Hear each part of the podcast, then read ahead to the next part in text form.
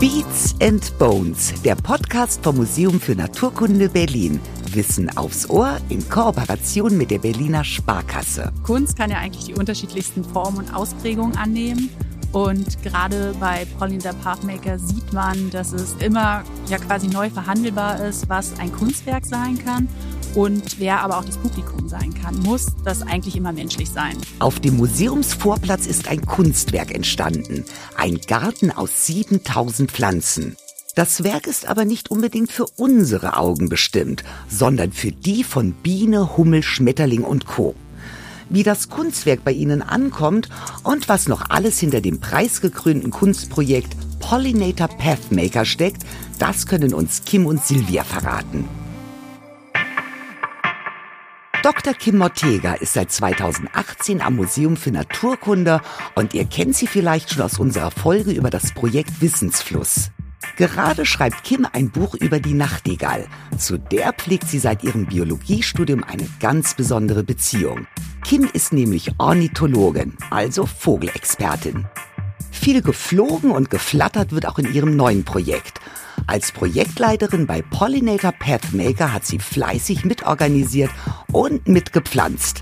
Zum Leben erweckt hat sie das 722 Quadratmeter große Kunstwerk unter anderem zusammen mit Silvia. Silvia Hinz ist Kunstwissenschaftlerin und seit 2021 am Museum für Naturkunde. Den Menschen das zu vermitteln, was wertvoll ist und ihnen die Kunst, aber auch die Natur näher zu bringen, das ist ihre Aufgabe.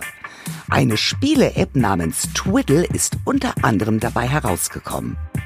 Ihr nächstes Projekt führt sie zusammen mit Kim jetzt zu uns ins Studio. Und da wartet schon unser Lieblingsmoderator und mittlerweile sicher schon Insektenexperte, Lukas Klaschinski.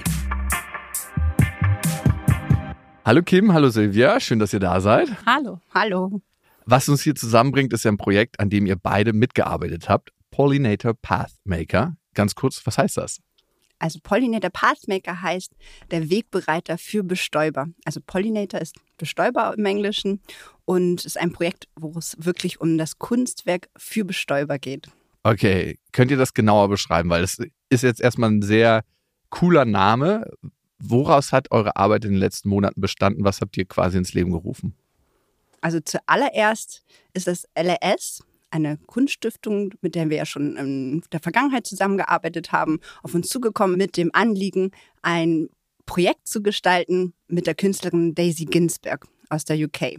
Die hat sich überlegt, ah ja, was wäre denn mal toll, ein Kunstwerk, ein lebendiges Kunstwerk für ein anderes Publikum zu schaffen, nämlich den Bestäuber und gar nicht erst für uns. Und wie besser wäre es noch, wenn man zum Beispiel auch Technik wie ein Algorithmus mhm. dazu nutzt, Gärten zu gestalten, die für Bestäuber sind. Und da haben wir wirklich mit Experten von Museum, aber auch anderen Wildbienenexperten für uns eine in Berlin, aber auch Kontinentaleuropa eine Pflanzenliste erstellt, auf die der Algorithmus basiert, sozusagen. Die ist angepasst.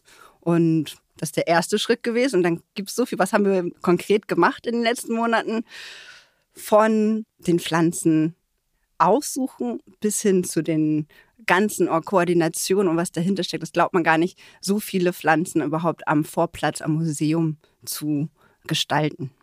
Also das Projekt, das Kunstwerk ist jetzt am Vorplatz vom Museum zu sehen? Es ist sozusagen ein Kunstwerk, eine Edition, wie es nennt, aber eigentlich ist es noch viel mehr darüber hinaus, denn jeder kann einfach einen Pollinator Pathmaker Garten auch kreieren mit dem Tool, pollinator.art. Da kann man draufgehen und wirklich auch selbst rumspielen, für sich zu Hause einen Garten für Bestäuber zu machen.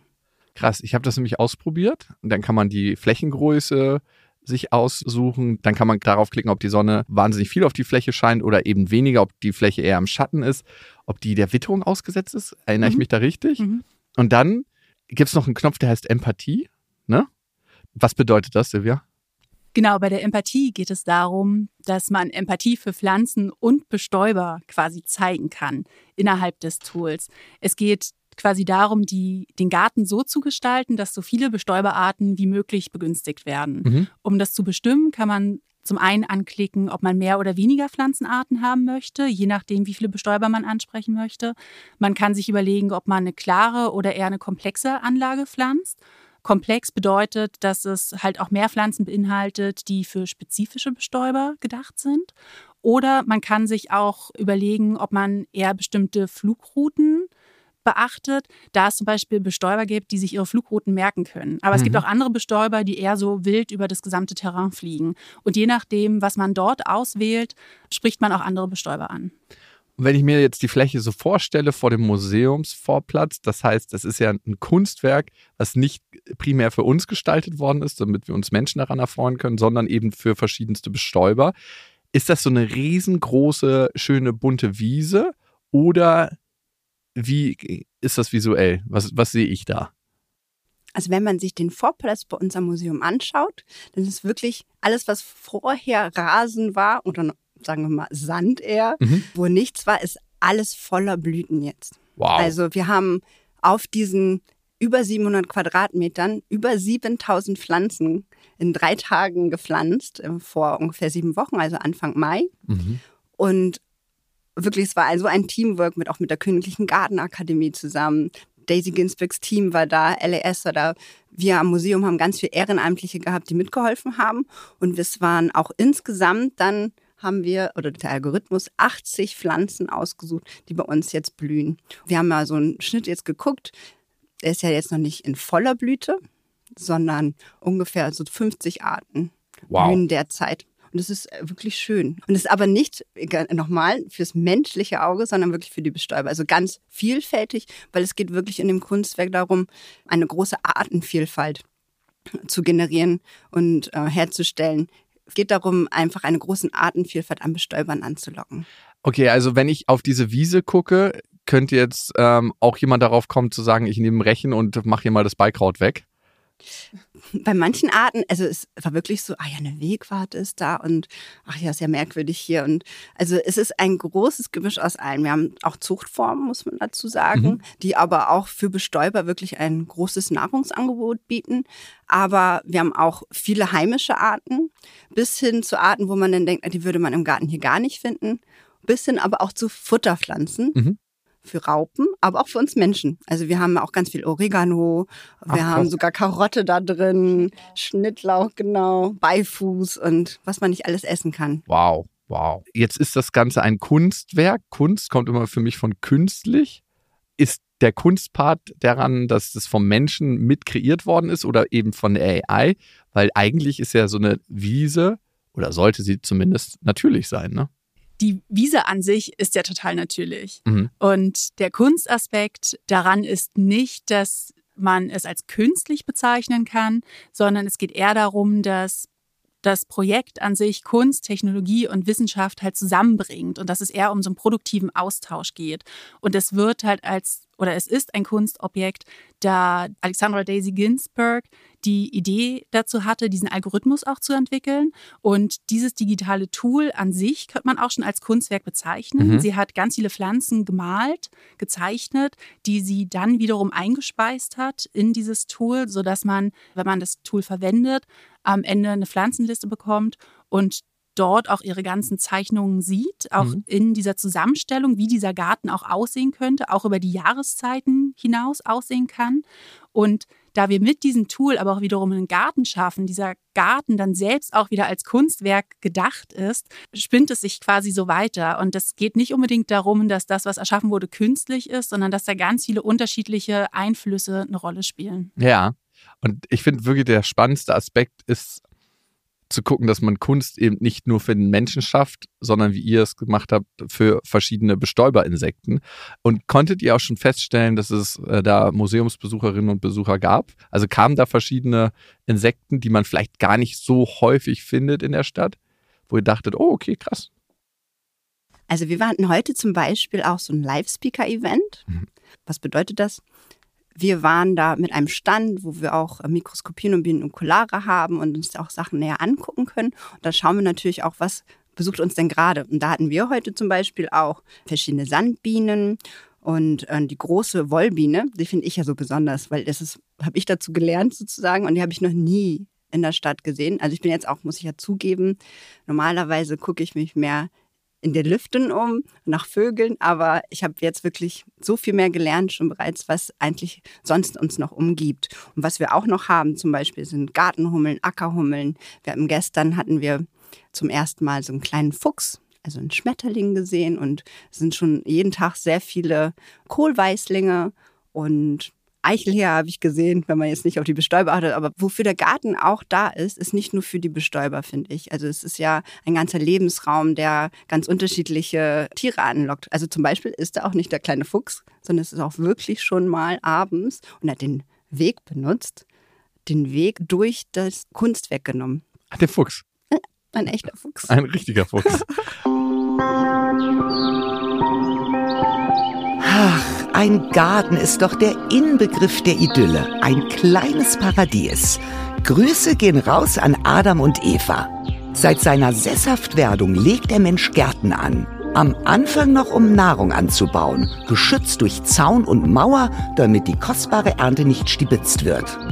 Heute müssen wir uns nicht mehr aus dem Garten versorgen und wir können ihn als Entspannungsoase genießen. Vorausgesetzt, die Nachbarn spielen mit. Ob als Nutzgarten oder kleine Oase, eins ist klar. Im angelegten Garten herrscht meistens der Mensch. Quasi als Fortsetzung der Gebäude hat der Garten eine eigene Architektur bekommen, ganz nach dem Ästhetikempfinden der Menschen. Und was mögen wir so gerne? Genau, Symmetrie, Harmonie. Draußen die ungezähmte Natur, drinnen Ordnung und Kontrolle.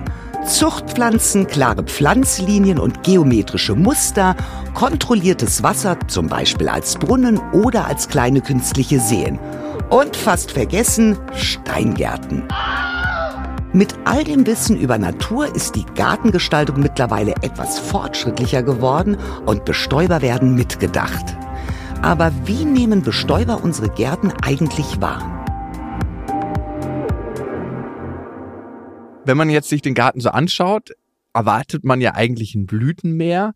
So ein richtig großes, dass man denkt, wow, okay, das ist ein Blütenmeer, dass die Nachbarn neidisch werden. Aber das ist ja nicht unbedingt das, was Bestäuberinsekten präferieren, diese Blüten, diese großen, die wir als schön empfinden. Wie nehmen denn Bestäuber so ein Kunstwerk wahr? Wie sehen Bestäuberblumen? Ich habe mal gehört, dass sie Farben zum Beispiel ganz anders sehen. Also Gärten sehen für Bestäuberinsekten vollkommen anders aus als für uns Menschen. Also, mhm. also Bienen hat man rausgefunden, sehen drei unterschiedliche Farbbereiche. Die haben unterschiedliche Absorptionsmaxima, also wie die Lichtwellen sozusagen auf den Sinneszellen in den Augen wahrgenommen werden. Und nicht so wie bei uns, wir haben ja diese bekannten so RGB, Rot, Grün und Blau. Mhm. Aber Bienen können zum Beispiel gar kein Rot sehen und mhm. stattdessen UV-Licht. Okay, wie kann ich mir das vorstellen? Also ich habe es letztes Mal in der Folge mit Theo gehört, dass Schmetterlinge auch UV-Muster wahrnehmen, auf den Flügeln zum Beispiel. Und das passiert dann auch auf den Pflanzen wahrscheinlich, ne? dass da bestimmte UV-Muster abgestrahlt werden und das können die Bestäuber wahrnehmen. Ja, das hast du schon sehr schön erklärt. Es ist wirklich wie so eine Landeflugbahn. Okay. Also hier kommt zu uns. Es hängt auch ganz unterschiedlich von welche Arten sozusagen auch auf welche Blüten präferieren. Ah, okay. Gibt es denn eigentlich so klassische No-Gos unter den Blumen oder Blüten, die ich als Mensch wahnsinnig schön finde, mit denen Bienen und Co. aber nichts anfangen können? Also so Menschen finden ja Rosen wahnsinnig schön oder viele. Und das sind ja wahnsinnig volle Blütenkelche. Aber können Bestäuber damit überhaupt was anfangen? Weil ich sehe selten an diesen gezüchteten künstlichen Rosen, in Anführungsstrichen künstlich, Insekten. Ja, und wenn, dann suchen die Insekten vergeblich. Die haben keinen Zugang zu irgendwelchen Nektar oder Pollen. Also das sind wirklich nur Pflanzen für uns, diese Zuchtform. Also ist ein absolutes No-Go. Da gibt es ganz andere schöne Pflanzen, die man wirklich eher nutzen sollte. Wie kann man sowas eigentlich feststellen, wie Bienen zum Beispiel sehen? Also wie macht man das? Weil den kann man ja nicht eine Brille aufsetzen oder in irgendein Apparillo spannen und sagen, okay, wie, betreibt man da die Forschung? Ja, als erstes ist es natürlich sehr schwierig zu sagen, so okay, selbst wenn wir jetzt uns vergleichen würden, mhm. dann können wir auch nicht wirklich, wir können uns einig werden, wie wir etwas sehen, aber ich kann mich nicht in dich hereinversetzen. Aber. Ja, das stimmt. Und das Interessante daran ist, ne, alle Menschen sehen ja auch unterschiedlich, beziehungsweise unsere Sicht auf die Welt ist geprägt durch die Erfahrung, die wir bisher gemacht haben. Das müsste bei Insekten wahrscheinlich auch noch mit reingerechnet werden. Das wäre auch spannend. Das wäre wirklich spannend zu wissen. Wir nehmen das Beispiel Biene. Mhm. Da hat man eigentlich schon recht viel rausgefunden. Was würde man machen? Zum einen würde man anatomische Untersuchungen machen vom Auge. Daran kann man nämlich dann feststellen, okay, das zumindest können die in ihrem Farbspektrum wahrnehmen. Und das andere sind dann auch, was man, was viele Wissenschaftler gemacht haben, sind Verhaltensuntersuchungen. Dann zum Beispiel kann man Bienen ja auch konditionieren auf Nahrung und das konditionieren im Zusammenhang mit einer ganz bestimmten Farbe. Und dann wählen sich nachher, wenn sie dies gelernt haben, wirklich auch die Farben und Blüten mit dem Nahrung vermehrt aus. Das bedeutet, sie haben einen Unterschied feststellen können auch. Wir hatten einmal das, was du gerade beschrieben hast, woran sich Insekten oder Bestäuber orientieren und dann haben wir die Landebahn auf den Blütenblätter. Gibt es noch andere Orientierungsmöglichkeiten für Bestäuber? Was du ja schon gut beschrieben hast, ist einfach die visuelle Orientierung, aber eigentlich kriegt man so ein ganzes Paket oder die Bienen zumindest. Also auch vom Geruchssinn über die Sonnenorientierung bis hin zu den Verhalten von Artgenossen, wenn man diesen Schwänzeltanz mit einbezieht. Aber was auch spannend ist, was man in letzter Zeit rausgefunden hat, bei Hummeln, glaube ich, ist, dass sie auch elektrische Felder wahrnehmen von den ah. Blüten. Also die Hummeln können feststellen, welche Blüten sie schon besucht haben und welche noch gefüllt sind oder auch nicht. Das ist ja super praktisch. Und wenn man jetzt weiß, wie sich Insekten bzw. Bestäuber orientieren, dann ist es ja eigentlich auch ein Wissen, was wahnsinnig viel Kapital in sich trägt. Ne? Wenn man weiß, okay, Farbe spielt eine Rolle, Duft spielt eine Rolle, ähm, elektromagnetische Felder spielen eine Rolle. Wenn ich das verstanden habe, kann ich ja auch Bestäuberinsekten besser anlocken. Wird das in der Landwirtschaft schon genutzt? Das wird schon genutzt. Und es gibt ja auch ganz bestimmte, so zum Beispiel in Landschaften draußen in der Natur dürfen nur gebietseigene Pflanzen genutzt werden. Aber vor allem ist es auch so, dass Bestäuber bestimmte Bereiche anzulocken, wirklich um die Bestäubereffizienz zu steigern, also ah. unsere eigene Nahrung sozusagen auch effizienter zu gestalten. Aber auch, kann man auch anders sehen, Schädlinge auch fernzuhalten. Mhm. Eine persönliche Frage. Ich bin öfters am Sport machen auf meinem Dach und dann kommen manchmal, wenn ich bestimmte Bekleidungsstücke anhabe, mehr Insekten und bei bestimmten Bekleidungsstücken weniger. Gibt es so eine Blütenfarbe, mit denen ich Bestäuberinsekten besonders gut anlocken kann? Also eine Art Signalrot, Signalgelb, wo die ankommen? Du hast ja jetzt einen gelben Pulli an. Ist es, wäre es die Farbe? Also ich kann nur sagen, dass ich da auch deine Erfahrungen teilen kann. Denn sobald man wirklich eher so grellere Farben anhat, die auch vielleicht in Richtung Neon gehen, hat man sehr viele Insekten drauf. Das stimmt. Aber kannst du das fachlich bestätigen, Kim? Ehrlich gesagt weiß ich es nicht. Natürlich weiß man, dass Wildbienen mehr auf Gelb und Blau zum Beispiel äh, reagieren. Also es gibt auf jeden Fall Farben, die ganz bestimmte Arten anlocken dadurch, dass es ja so viele unterschiedliche Wildbienenarten gibt, kann man das auch nicht so pauschalisieren. Denn es gibt unterschiedliche Arten, die sehr spezialisiert sind und die fokussieren sich dann natürlich auch. Oder die werden auch von anderen Farben jeweils angelockt. Was man natürlich auch nicht vergessen darf, sind die Muster. Also für uns sind ja gelbe Blumen nur gelbe Blumen. Und wenn man wirklich durch die Brille der Wildbienen oder anderen Bestäubern schaut, dann ist es ja auch manchmal so ganz unterschiedliche Farbschattierungen bis hin zu anderen Farben. Mhm also schon kurios zu wissen, dass wir die Welt ganz anders sehen als andere Lebewesen und wahrscheinlich wir die Welt unter uns Menschen auch nochmal ganz individuell wahrnehmen. Also fast nicht vorstellbar.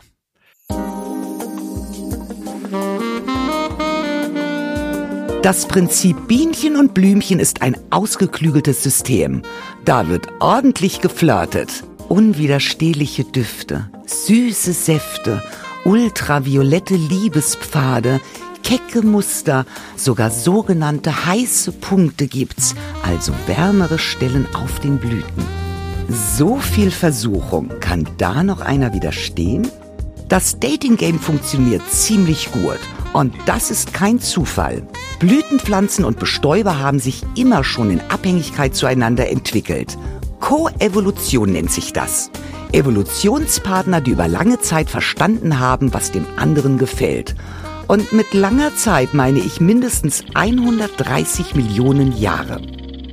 Während der Kreidezeit, als Flugsaurier durch die Lüfte gesaust sind und das Klima heiß und feucht war, fing es an. Aus dieser Zeit stammen die ältesten entdeckten Blütenpflanzen. Und na sowas, auch die ersten Bienen haben sich zu dieser Zeit entwickelt. Bestäubung klappt natürlich auch anders, mit Sporen und Pollen. Nur müssen zum Beispiel Fahne, Moose, Gräser und so manches Gehölz Massen an Sporen und Pollen dafür produzieren. Mit Bestäuberinsekten läuft das viel sparsamer und zielsicherer ab. Biene und Co. verirren sich nicht. Nur weniger werden sie. Wir hängen ja am Glück der Insekten und ich habe gelesen, ohne Bestäuber würde ein volkswirtschaftlicher Schaden von 3,8 Milliarden Euro entstehen.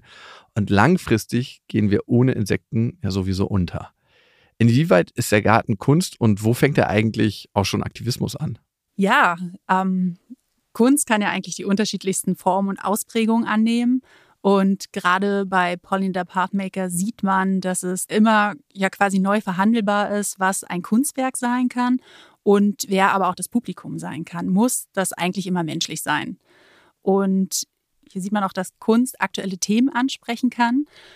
In diesem Fall ist der Garten natürlich auch dafür gedacht, dass es Gespräche eröffnet über die Herausforderungen unserer Zeit, sei es zum Thema Verlust der Artenvielfalt oder auch klimatische Veränderungen. Und so regt ja das Kunstwerk zum Denken an und ruft aber auch dazu auf, gemeinsam wirklich aktiv zu werden. Das geht vor allen Dingen insofern, dass ja jede Person wirklich dieses Tool nutzen kann, dass hoffentlich viele Gärten entstehen und dadurch ja quasi wie so ein Vernetzen der Gärten entsteht. Und dadurch kann man gemeinsam Lebensräume für möglichst viele Bestäuberarten erzeugen. Hier geht es ums Aktivsein und dieses Gemeinsame. Und von daher kann ein Kunstwerk natürlich auch dazu anregen. Also es kann einen Stein ins Rollen bringen, das ja. Ganze. Ja. Wir haben in einer der letzten Folgen über Wildbienen in der Stadt gesprochen.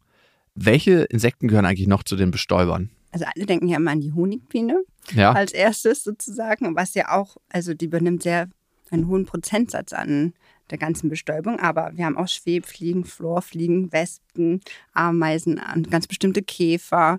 Da ist die Palette groß. Man muss natürlich sehen, wer besucht einfach nur die Blüten oder ob es wirklich auch eine Koevolution, also einen Aufbau gibt, wer wirklich symbiotisch miteinander sich entwickelt hat. Und man geht davon aus, also wenn man so einen groben Kontext sagt, Insekten haben wir 33.000, zumindest bisher bestimmt. Wahrscheinlich gibt es noch viel mehr hier in Deutschland. Und es gibt eine Zahl, die sind 14.000 davon sind Besuchende von Blüten. Und je nachdem ist natürlich unterschiedlich, wer denn wirklich auch den, die Pollen mitträgt. Und wie viele Bestäuberinsektenarten tummeln sich jetzt in Städten davon? Das kann man gar nicht so genau sagen. Also wir reden ja hier grundsätzlich immer auch von Schätzungen. Und es gibt ja aber auch, was Kim gerade schon meinte, einfach ganz viele Insekten, die sehr wahrscheinlich auch bestäuben, die wir heutzutage auch noch gar nicht kennen. Wo wir uns aber so ungefähr festlegen können, ist zum Beispiel bei den Wildbienenarten. Wir wissen, dass es in Deutschland so ungefähr 600 Arten gibt. Und wenn wir jetzt gucken, wie viel es in Berlin gibt, dann gibt es auch so unterschiedliche Angaben, je nachdem, welchen Experten, welche Expertin man gerade fragt. Und da sind wir so zwischen 250 bis ungefähr 300 Wow. Wildbienenarten Allein Wildbienenarten. in Berlin. Das Ja. muss man sich mal vorstellen. Und dann stelle ich mir vor, dass es noch andere Bestäuber gibt und alle haben ihre unterschiedlichen Bedürfnisse und Fressvorlieben. Wie kriegt ihr das in dem Garten, den ihr gepflanzt habt, vereint? Wie macht man eigentlich alle Besucher des kleinen Kunstwerks glücklich?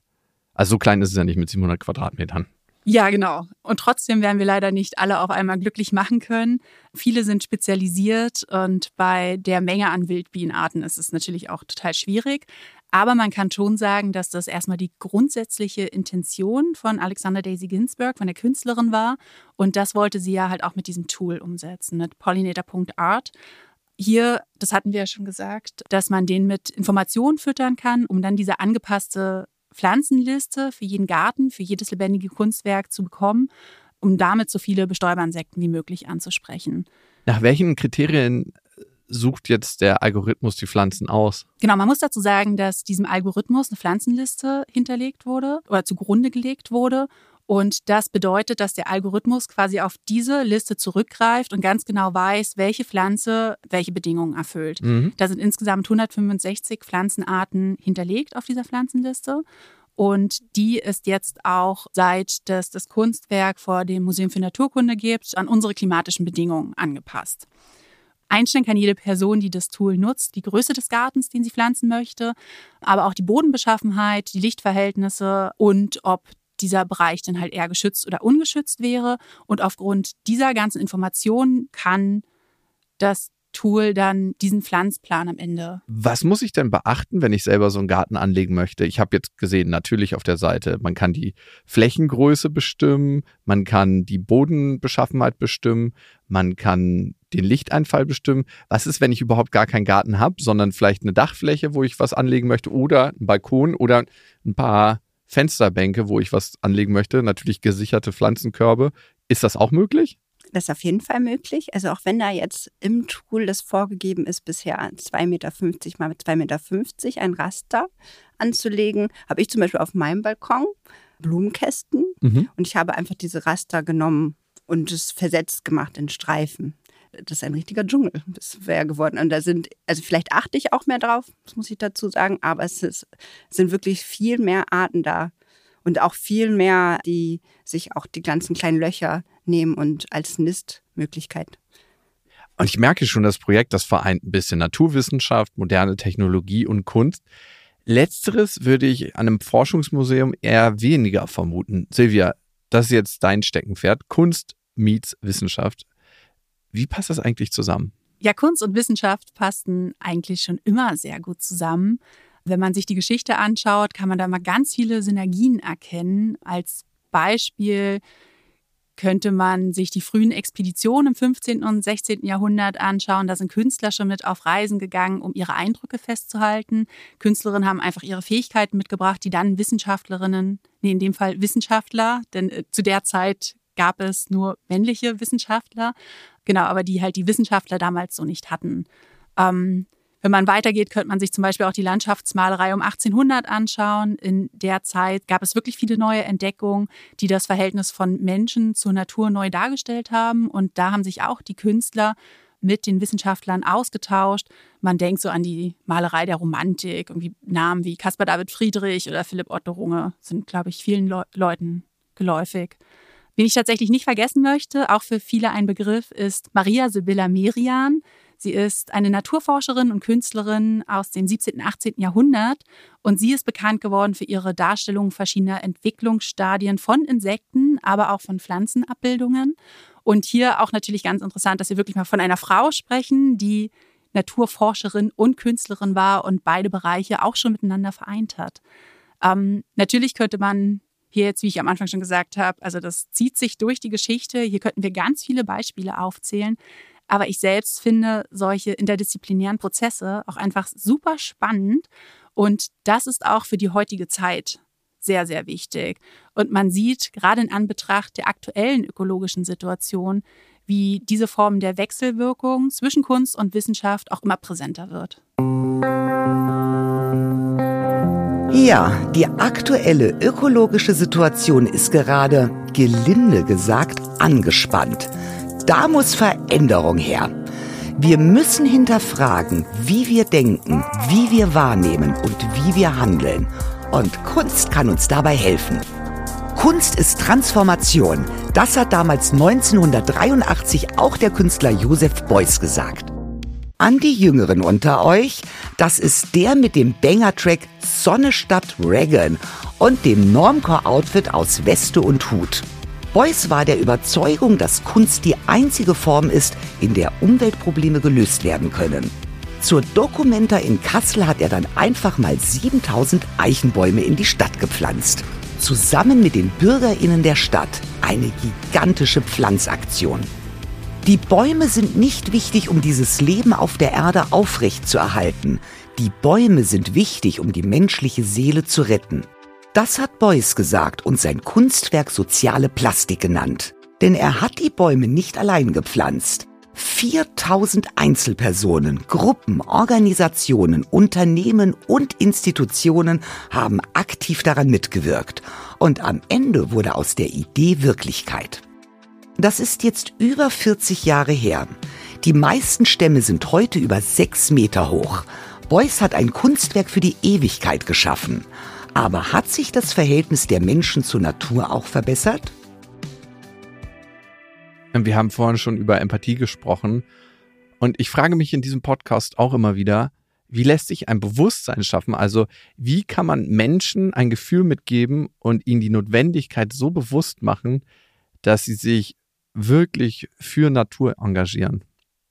Eine Sache, die mir auf jeden Fall auffällt, je mehr ich mich mit Natur beschäftige, je mhm. mehr ich weiß, desto höher ist auch mein Interesse. Das ist wie so ein Strudel, ja. wo man reingezogen wird. Das kennt ihr vielleicht auch, dass einem auf einmal Sachen auffallen, auch am Wegesrand oder man betrachtet Insekten anders.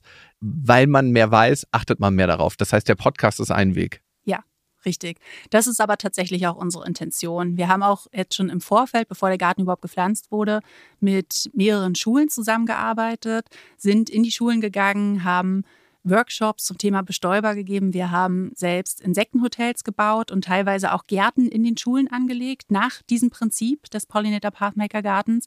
Und da geht es ja ganz direkt darum, dass man den Schülerinnen und Schüler, Schülern Insekten vertraut macht. Denn alles, was man selbst kennt, wird einem auch wichtiger und man fängt an, darauf zu achten und ist auch bemühter. Mhm. Und wo man früher vielleicht einfach gesagt hat, hier diese Mücke in meinem Zimmer, die stört mich, die haue ich jetzt tot, denkt man jetzt das nächste Mal vielleicht ein bisschen anders drüber nach, weil man einfach gelernt hat, was Mücken auch für eine Bereicherung sein könnten. Ja, 100 Prozent. Und man muss es natürlich im Bewusstsein haben und da schafft ihr Bewusstsein mit eurem Projekt. Das ist wirklich so. Also ich habe ein ganz einfaches Beispiel. Ich habe früher bei der Pressearbeit mitgeholfen bei einem Kinder- und Jugendwerk. Und die Kinder, die dorthin gegangen sind, wollten immer zwei Sachen werden. Entweder Erzieher oder Einsortierer im Supermarkt. Weil die beiden Sachen kannten sie, weil sie die immer gesehen haben. Einmal durch das Einkaufen mit den Eltern und durch den Besuch des Kinder- und Jugendwerks. Und dadurch, dass dort verschiedene Berufe vorgestellt wurden, haben sie auch ein Bewusstsein für andere Berufe gekriegt. Und ebenso ist das mit der Natur und mit allen Sachen, die uns umgeben. Wir müssen erstmal ein Bewusstsein entwickeln. Und darum ist, denke ich, auch so ein Kunstprojekt slash Naturprojekt ganz, ganz wichtig. Hat das Projekt denn bisher auch was mit euch gemacht? Ja, eigentlich hast du mir gerade schon aus der Seele geredet. Ich gehe ja ganz anders seitdem jetzt wieder durch die Welt. Also, was ich vorhin schon gemeint habe, als Ornithologe mitunter gucke ich mir jeden Vogel an und mir geht, geht wirklich kein Gesang oder Ruf. Und mittlerweile bin ich dann auch wirklich auf meinem Balkon jeden Tag unterwegs. Du kannst gar nicht mehr sicher durch die Straße gehen, weil du immer noch oben ja. und unten guckst. Ne? nee, ist wirklich ganz anders. Ich habe auch viel mehr Interesse, ach ja, da ist eine Wildbiene, ist keine Honigbiene. Nee, jetzt möchte ich auch wissen, welche Wildbiene das wirklich ist und vielleicht zu welchen Pflanzen sie passen. Also ich beschäftige mich da so viel mehr mit jetzt. Mhm. Und ich wünsche mir, dass meine Leidenschaft, die ich jetzt auch gerade irgendwie so entwickle, das auch wieder weitergeben kann. Mhm. Wir haben jetzt über das lebendige Kunstwerk gesprochen und über die Webseite. Es äh, ist aber noch mehr geplant. Es, es ist aber noch mehr geplant, oder? Ja. Ja? Ja. Ähm, wir haben ja schon ein paar Workshops ausprobiert in den Schulen, aber das wollen wir auch weiterführen. Wir hoffen, dass wir die Formate auch so konzipieren können, dass sie verstetigt werden können am Museum. Das Kunstwerk soll bis 2026 zu sehen sein. Wir möchten nicht, dass man die Workshops nur an vereinzelten Terminen buchen kann, sondern dass wir das am besten halt über diese gesamte Zeit auch anbieten können.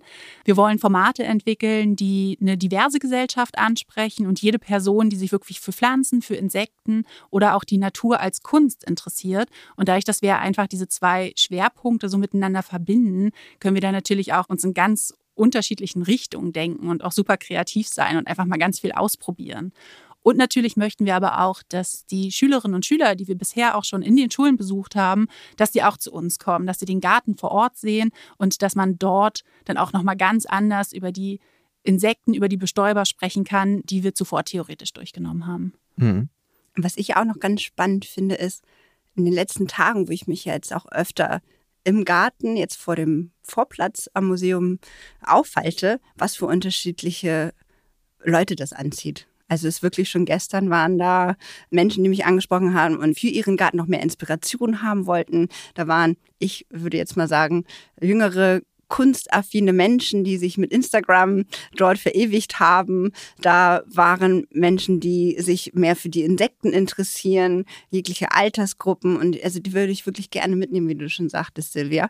Und was auch so schön ist am Forschungsmuseum, möchte ich den Verschnitt auch schaffen, dass wir wissenschaftlich auch mit Menschen zusammenarbeiten können. Und vielleicht können wir hier dann auch noch direkt einen Aufruf starten, denn Pollinator Pathmaker ist ein Ort der Begegnung und wir wollen hier in den Austausch kommen und es gibt ja einfach sehr viele Menschen, die sich auch für den Garten interessieren. Wir möchten gerne noch ein Ehrenamt ausrufen und würden uns freuen, wenn sich ganz viele Menschen dafür melden, damit wir gemeinsam uns um den Garten kümmern können, damit wir gemeinsam in den Austausch treten und ihr könnt euch bewerben. Und zwar über die E-Mail-Adresse pollinator.mfn.berlin. Das ist eine Richtung, wohin sich das Ganze entwickeln kann. Wenn ihr mal eine Utopie zeichnet, die durch das Projekt entsteht, wie sehe die für euch aus? Wohin entwickelt sich das Ganze? Bei uns auf dem Vorplatz ist die Gartenedition ja nicht die erste. Also es soll ja nach Alexander Daisy Ginsburg wirklich eine, die, eine Vision, dass es global überall einen Garten gibt und wo dann auch Initiativen entstehen, wo jeder daran beteiligt sein kann. Also von den Eden Project in Cornwall, wo der erste Garten schon über die Serpentine Gallery in Hyde Park in London bis über Berlin gibt es jetzt schon sogar weitere Ideen und Gärten und Zusammenarbeiten. Und ich sehe das für mich so, dass man ein riesengroßes Netzwerk damit schaffen kann für Bestäuber. Wow. Silvia, was sagst du? Das Museum ist ja ein äußerst gut zugänglicher Ort mitten in Berlin und ich finde es besonders gut, dass man durch dieses Projekt Personen ansprechen kann, die nicht primär kunstinteressiert sind oder halt auch vielleicht auch gar nicht direkt ins Museum gehen wollten. Das Haus öffnet sich dadurch nach außen und ist eigentlich für jeden auch frei zugänglich. Und das ist eine Herangehensweise, die ich super wichtig finde ich freue mich darauf, dass wir dadurch einfach diesen Schritt haben, uns zu öffnen und dadurch die Möglichkeit geben, wirklich für unterschiedliche Personen auch präsent zu sein. Mhm. Ich bin auf jeden Fall sehr gespannt, welche Erfahrungen ihr noch mit dem Garten macht und vor allem, welche Programme noch darauf folgen. Damit ihr, liebe Hörerinnen, da auf dem Laufenden bleibt, haben wir euch in die Show Notes den Link zu den kommenden Veranstaltungen geschrieben. Und für euch, Silvia und Kim, wartet jetzt noch die letzte Frage. Die haben wir unseren Hörerinnen schon vor der Folge vorgestellt und zwar über den Instagram-Account des Museums und unserem treuen Kooperationspartner der Berliner Sparkasse. Die machen ja den Podcast hier möglich. So, los geht's. Wie viel Prozent der weltweiten Naturpflanzen profitieren von Bestäubern und sind teilweise von ihnen abhängig? 55 oder 75 Prozent? 75 Prozent. Eigentlich krass, wenn man sich das vorstellt, ne? wie wichtig das ist. Also ohne Bestäuber sind wir nichts. Nee, ohne Bestäuber werden wir nicht mehr da. Danke, ihr zwei. Es war ein schönes Gespräch. Danke. Danke dir. Wenn ihr noch mehr über unsere Bestäuberinsekten und ihre Rolle in unserer Welt erfahren wollt, hört mal rein in I Will Survive ohne Insekten sterben. Da ist die Insektenforscherin Jodie Voges zu Gast. Und alle Infos zum Pollinator Pathmaker Projekt findet ihr in den Show Notes. In der nächsten Folge verlassen wir die Insektenwelt und werfen uns ins kühle Nass. Mit Jörg Freihof sprechen wir über das Element des Lebens. Ob die Erde Wasser verlieren kann und was es braucht, damit wir auch in Zukunft noch genug Trinkwasser haben. Das erfahrt ihr in zwei Wochen. Bis dahin, bleibt gesund und abonniert diesen Podcast. Tschüss. In freundlicher Produktionsunterstützung der Auf die Ohren GmbH.